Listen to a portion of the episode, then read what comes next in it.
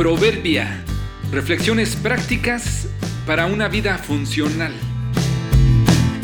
Marzo 4. Rocas y limones en la vida.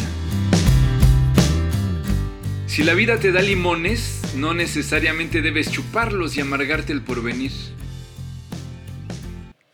Luego de una agradable plática y comida con nuestro amigo que está construyendo su granja fuera de la ciudad, antes de regresar a nuestra casa, me estaba mostrando los avances que llevaba y cómo había construido la barda perimetral y la idea que tenía de lo que faltaba. Me llamó la atención que me explicó que cuando compraron el terreno se dio cuenta que había muchas rocas en él, pero esto no lo vio como impedimento, sino más bien, cuando ya lo compraron y empezaron a construir, usó esas rocas como parte de los cimientos. Me señaló que las que había encontrado en una zona del terreno las usaron en otra. No se deshizo de nada de lo que sacó, más bien lo recicló, digamos así. Y ahora lo que podría resultar como un problema se volvió materia prima para su proyecto. El caso de mi amigo es común entre las construcciones y en el campo. En general, cuando la gente sabe lo que está haciendo y tiene con anticipación un plan. Quizá tú tenías una idea o un plano ya diseñado de lo que pretendías, pero tu terreno está lleno de rocas que te impedirán materializarlo tal como lo soñaste. Tendrás dos opciones. Sentirte frustrado por ver obstaculizado tu sueño o cambiar tus planos y usar los obstáculos. La vida está llena de dificultades, penas y sufrimiento. Algunas las vemos venir, otras más llegan inesperadamente.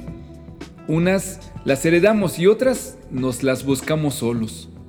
Hay una gran diferencia en vivir sintiéndonos víctimas o sabernos sobrevivientes. Quizá sufriste abuso siendo niño, no tuviste los medios que necesitabas, tal vez tienes algún impedimento físico o estás limitado económicamente. En un mundo ideal, este no sería el terreno que quisieras tener o la familia que hubieras escogido. ¿Qué tal si vamos usando las rocas de la esquina pasada como materia prima para el proyecto futuro? ¿Qué tal si lo que consideras como impedimento lo vuelves un reto para crecer y superarte? Seguramente has oído esa frase que dice, si la vida te da limones, haz con ellos limonada.